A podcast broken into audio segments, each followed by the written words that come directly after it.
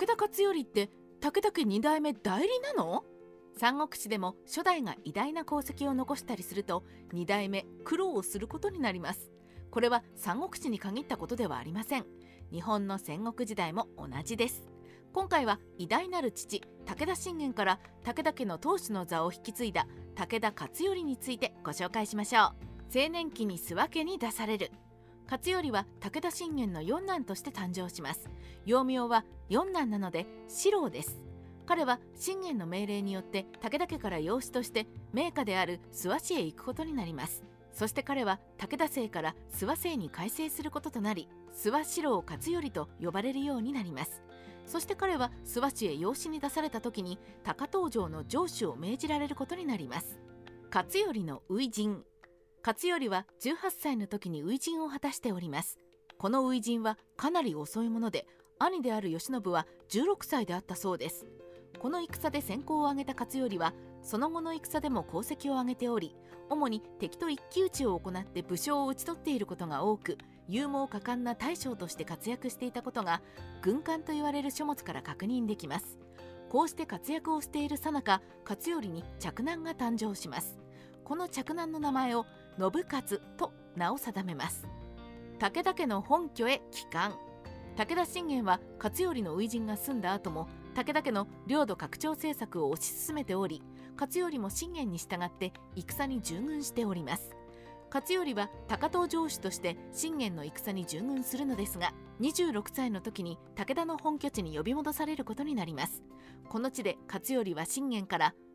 お前の着地である信勝を正式な武田の後継者として任ずるが信勝が成長するまでの間はお前が信勝の後見人となって支えてやれと命じられます。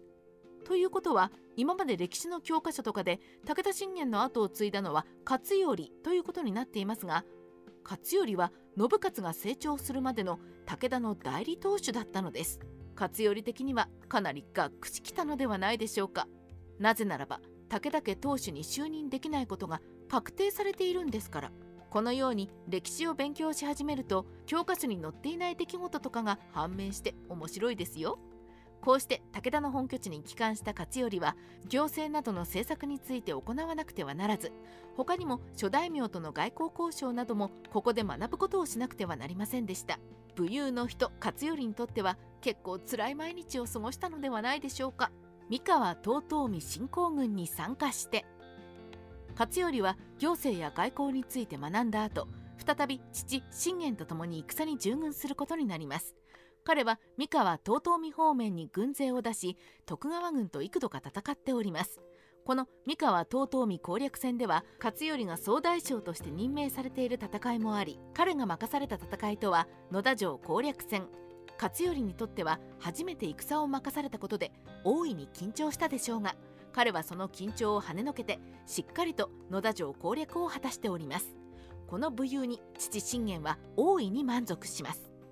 戦国史ライター黒田蓮の独り言。武田勝頼は父である信玄が生きている時は一方の大将として兵を率いて戦うことのできる人物として成長しつつありました。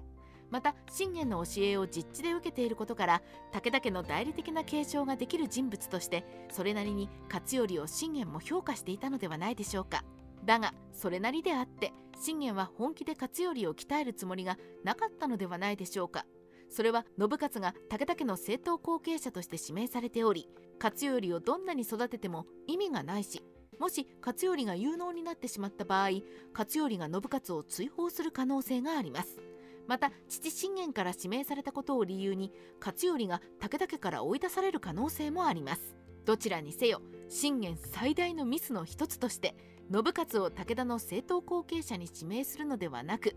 勝頼を指名していれば武田家の歴史はかなり違っていたのではないかと考えられるのではないでしょうか。